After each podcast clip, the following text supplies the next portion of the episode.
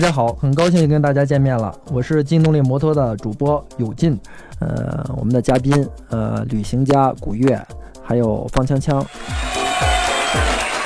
上期呢，然后我们聊了很多这个有趣的故事。其实我在跟他们聊天的时候，包括看他们的呃微博呀，还有他们的视频，其实他们的旅行的过程当中呢，有很多好玩的事儿。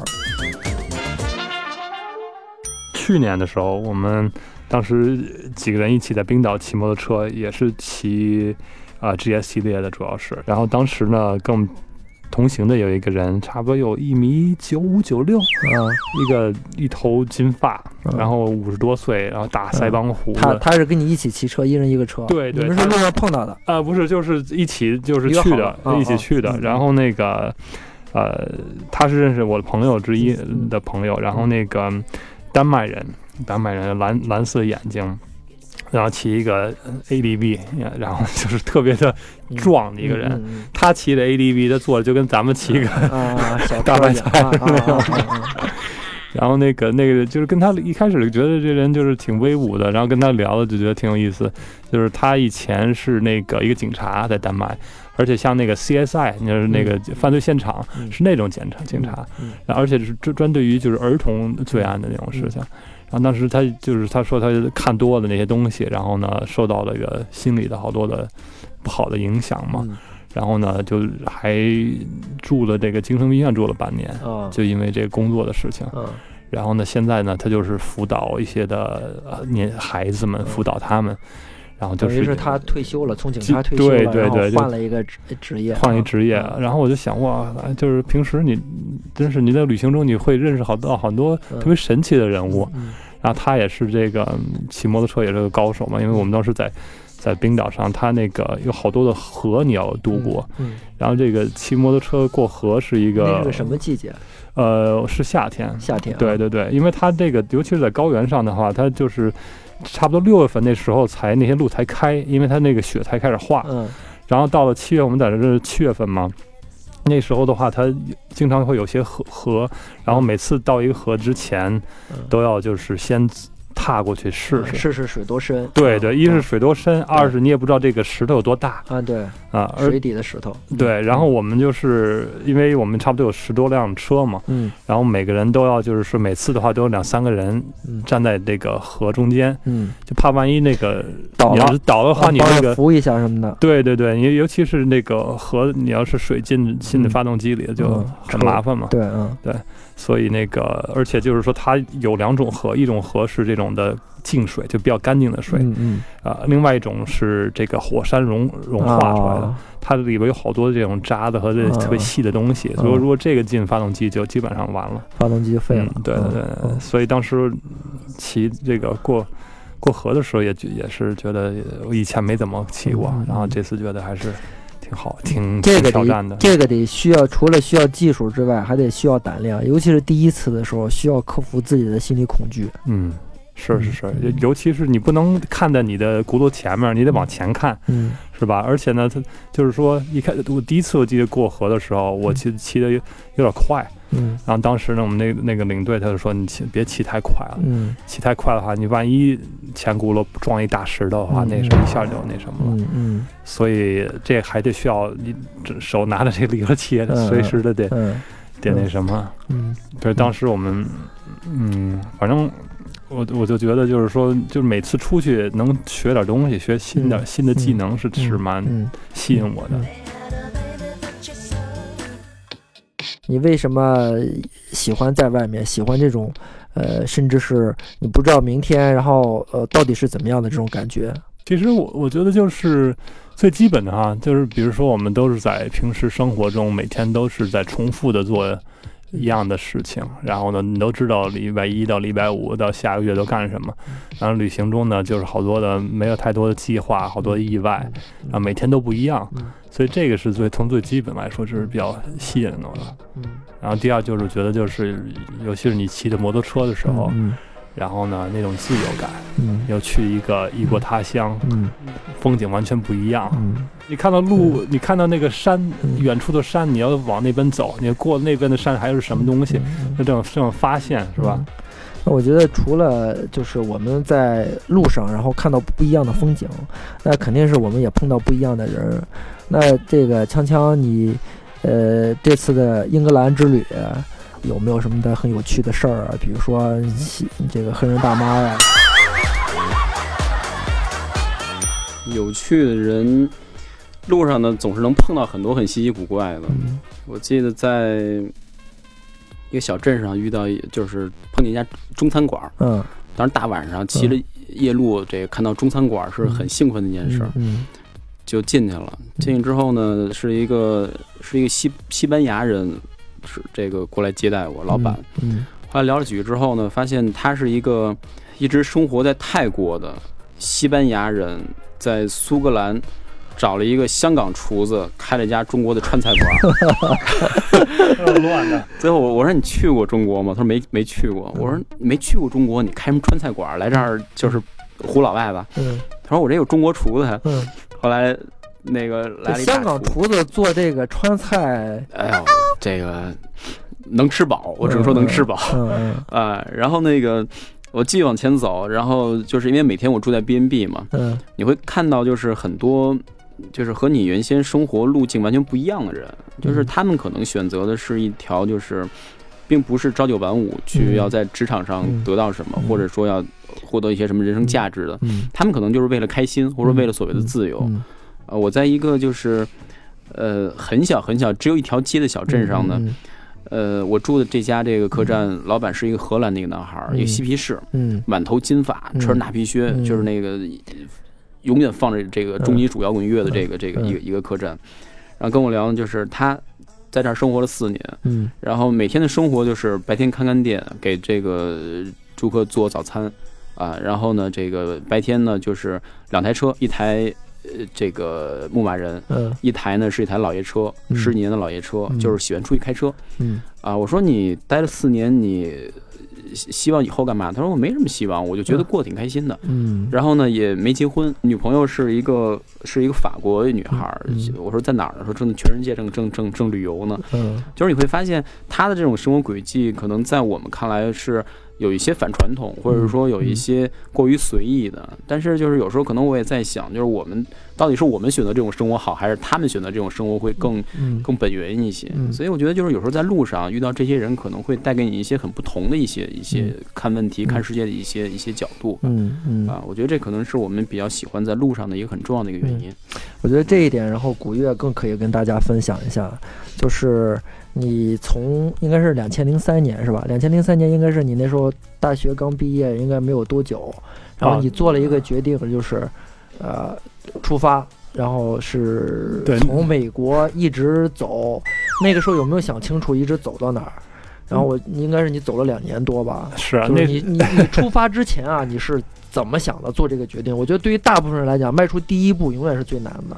对，我是这样的，就是说，其实上大学的时候也挺，就是那时候学经济管理哈，然后也是想，哎，以后要是给大企业工作，然后当时我呃零一年毕业的时候，然后当时给 GE 在美国给 GE 工作做金融这类的，我就一个月后我就想。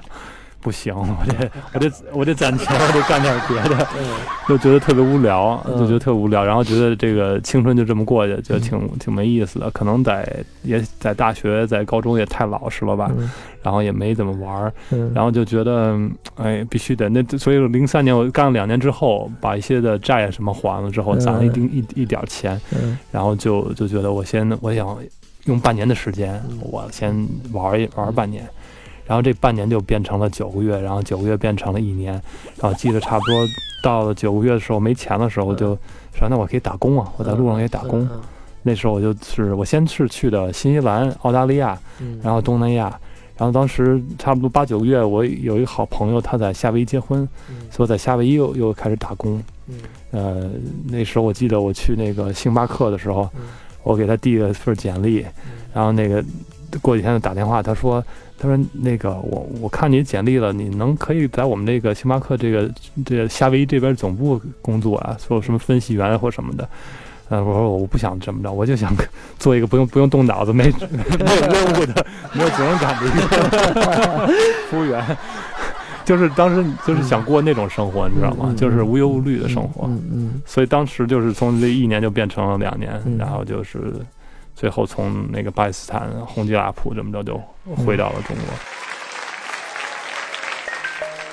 就那两年的时候，真是真是无忧无虑，而且嗯现在想起来也是，就是好像人生的就是最美的那那时刻。嗯嗯你你一个人走，然后这个比如说某些时刻，你不会觉得很无聊吗？没有一点也没有，就是说你会就感觉孤独，嗯。有时候会孤独，嗯。但是更多的时候你会在路上认识嗯。更多的嗯。同路人，因为你嗯本身你就自己吧，你得强迫自己跟陌生人聊天嗯。搭讪，嗯。所以好多时候就是，呃，同路人也好，还是当地人也好，就是更容易来交朋友。嗯。其实我在这次去了一趟曼岛，嗯。就是骑摩托车的人应该曼岛大赛，对著 T 名 T T T 赛，嗯我也是为了，就是为了圆一个梦吧。嗯。因为看这么多年，其实觉得是一个很、很很神圣的一个地对方。，但是呢，因为我的这个档期正好是就是 T 今年的 T 一赛刚结束，嗯。那我觉得过去看看也无妨啊。嗯。然后快到曼岛的这个，因为我是从苏格兰一路向南骑到英国的西部叫 Shisham 的一个一个嗯港口城市，在坐轮渡过去。嗯快到这港口的时候呢，路边儿我看到有一台摩托翻到路边儿了。嗯我说：“哎，这什么情况？这摩托也乱扔啊！”嗯后来停来一看，路边趴着一个人，刚摔倒，我就赶紧过去，我给扶起来了。我说：“没事儿吧？没事儿。”那个，但是呢，它那个其其它是一台那个那个 Tiger，就是那个凯旋的那个嗯 Tiger 八百那个，呃，然后车没有什么大事儿，但是那个离合的那个那个挡把弯了。嗯。啊，然后右边的后视呃左边后视镜也也也摔断了，嗯那个人没事儿，车也没大事儿，我们就一起把他那个离合那个又生生给别回来了。嗯我我那个后我说你还能骑吗？我说你去哪儿？他说我也去曼岛嗯啊。后来我们就结伴儿就往前骑了一段时间嗯啊。他那车后来挂离合有有些问题，骑得比较慢，然后我就陪着他一起骑，嗯然后那个在就是。呃，港口等船的时候，因为它呢是需要，就是呃，你需要排队，嗯就是无论是汽车还是摩托车，需要先在这个嗯等待这个点的排队，然后依次上船。我们摩托车摩托是在最前面的，嗯我们俩到的时候呢，有一老头儿也在那儿等，啊，就聊了起来。那老头儿呢就是曼岛人，啊，嗯本地人。然后那个一听说我我们要去以后呢，还帮我们主动联系这个当地的住宿啊。下了船之后，还带着我们那个直接给我们送到那个呃这个住宿点，然后还进去跟老板打招呼说这是我朋友，照顾一下，然后才走。就是我觉得在路上你会看到或者碰到很多这种。就是稀奇古怪的各种各样的人，这是以前你很难想象到的。我想问一下，在曼岛你骑了他们那个赛道吗？那个我我骑了，我到了以后呢，先拿了一份这个官方的一个赛道图，因为它这个岛不大，但是它的赛道呢是专门的一条线路，嗯。就是基本上是沿着这个环岛。呃岛的内内嗯。内陆的一一条线。然后呢，我花了大概有四十分钟骑了一圈儿，嗯呃平时需要多长时间？呃不不是四十分钟，就是就是人家那个赛手四分钟，然后可以一圈儿，它人家跑是时40分钟速超过二百嘛，嗯。英里啊，嗯。我是时速可能二十迈、四十迈左右，嗯嗯。整整个的感觉就是古月问什么感觉？就是太危险了。嗯。这这条赛道，我觉得就是因为它是在赛呃在 TT 赛嗯。这个之外呢，是就是你的社会的一条道路，嗯。只是在 TT 赛事之间把这个嗯。是封封闭封封闭的。嗯但是呢，这这条这条路呀，就是。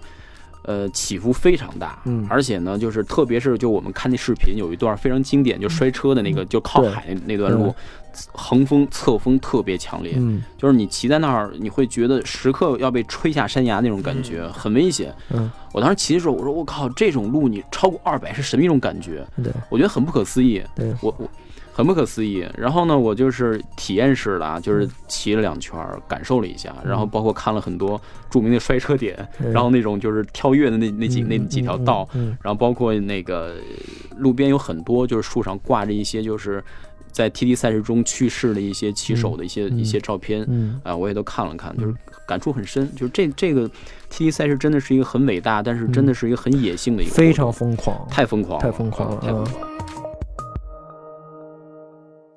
古月，你呃，这个骑摩托车，你你一开始是就是不是骑摩托车，你后来就慢慢的，然后这个旅行你就喜欢上了这个摩托车的旅行，是吧？对对对，嗯，就是当时也也是就觉得，就是因为我们以前在路上会搭车呀，或者买了二手车自驾，然后就觉得骑骑摩托车还是特别特别爽。他刚才那锵锵说的那个关于赛车的这种方面，因为我刚从摩洛哥回来嘛，那在摩洛哥的时候，我们呃我们有也有十一二个人那样的，其中两个人呢，其中有一个人他是半职业的瑞典来的一个小伙子，他半职业的赛摩托车赛手。然后呢，他但是他从来没有骑过这种越野摩托车，然后那个就是，呃，他就觉得越野摩托第一次骑的特别好玩，嗯，但是呢，就是在第二天的时候就摔了，嗯，当时他骑的是那个呼斯瓦纳，嗯，呼斯瓦纳，呼斯瓦纳六五零，专专业的那个越野车。啊，对对对对。然后那个就是当时因为那个在我们这个队伍的领队这个人吧，他骑的比较快，嗯，但是呢，他的这个这个小伙子，他作为这个摩托赛手，他就有点好胜嘛，嗯，他就紧跟着，嗯，然后就有下坡的有一地儿就是没掌握好就飞出去了，嗯，那时候就是胳膊当时没脱臼，但是就是也疼也酸了，然后腿也是一大块紫了，啊，但是他就说这个他得。掌握好，他说好多的那种的赛手，他学会骑了越野摩托车之后，他就他回到赛场，他其实反而成绩会更好。对对对对对，是吧？对。他说我们现在看那个摩托 GP 的时候，好多这个车手，然后他入弯的时候，他那个动作，以前都是一般就是很少说这你用后轮滑动，后轮滑动就是这个漂移过弯，一般是在这个就是。呃，就是这个铺装的这种这种路面这种赛道上，是我们一般是见不到的。但是现在越来越越多的这种摩托 GP 的这个赛手，然后你你用慢动作看的时候，它的后轮是滑动的，这就说明它是有这种越野越野摩托车的这种基础啊。嗯，当时也是就是就看出来他他们呃。骑的时候就是比我们平时的话有有点不要命那种的，就比较快。呃，然后那个，因为在摩洛哥，当时我们走的好多的山路啊，它那个山路就是就是左边就是悬崖，然后呢，而且那个好多那种弯都是 S 弯那种的。然后我就发现，尤其是你像骑的 GS 系列的车吧，就你得站着骑啊。但是呢，你当你那坡特别的又陡，那弯又特别的特别特别的那种窄的时候。那个还是蛮有挑战的，因为尤其是你，比如左手边就是悬崖。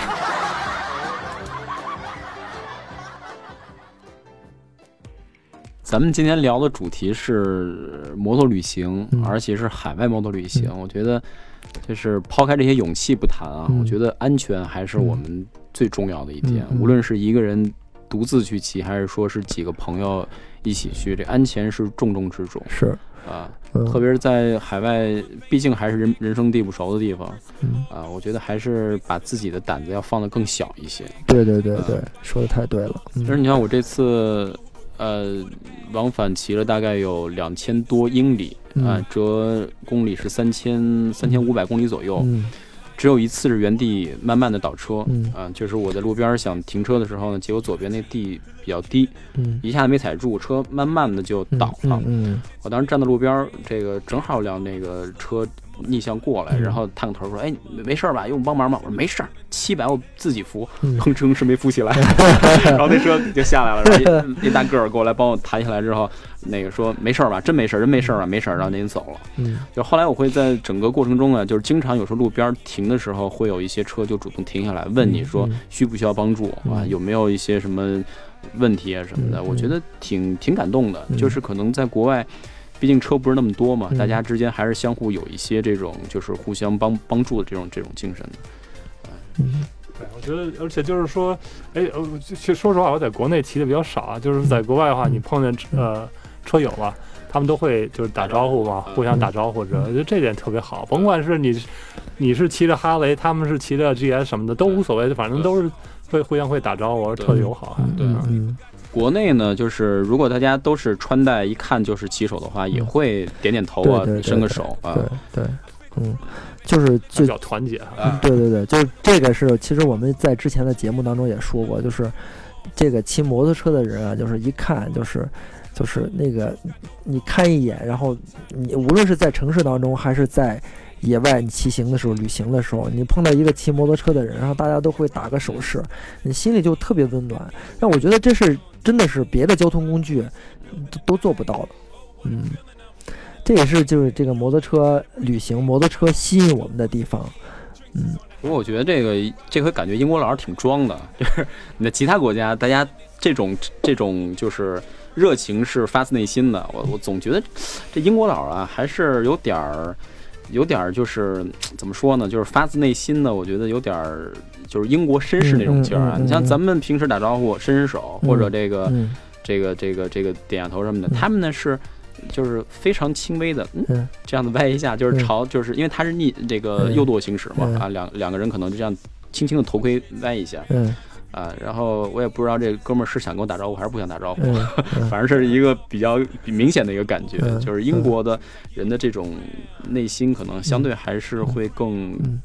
怎么说呢？更更更矜持一些，我觉得闷骚。对，不像在其他国家，恨不得都飞过来，要跟你握握手再走呗。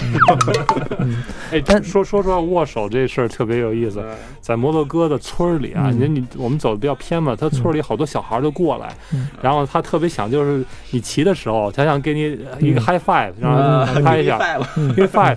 然后呢，我还我还弄了几次，觉得挺好玩的。然后我后边的一个人就说了，他说你可别了，他说上他上次跟。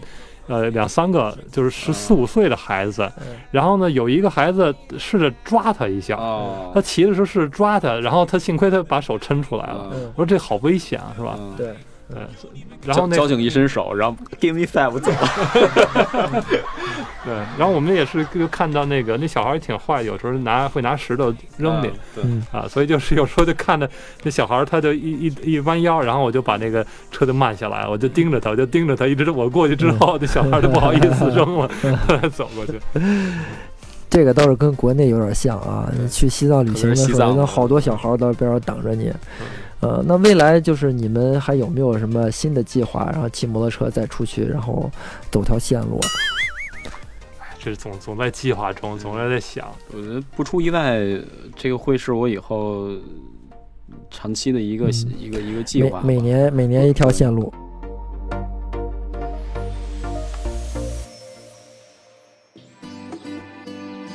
摩托车就是这样，我们因为喜欢这个东西，我觉得一个很重要的原因就是它能够带给你这个速度感。呃，其实是你们刚才提醒的很重要，就是我们在任何时候，哪怕是就是呃。在比赛的时候，你都应该就是不应该放松你的警惕，你应该特别细心、特别细致，不应该走神。然后能能就是尤其在旅行的时候，能够把你速度放到你最可能的安全的一个速度，这是最好的。那我们时间也过得很快，那特别感谢古月，然后能来跟我们分享他的这个骑行的经历，还有他啊，锵锵呢，然后那个我觉得。未来也一定会继续在路上，那我们也会继续跟大家分享我们骑摩托车旅行的这种感受，我们见到的风土人情，我们见到的这个异闻趣事。好，这期节目就到这里，更多摩托车的精彩内容尽在劲动力摩托 APP，下期节目见。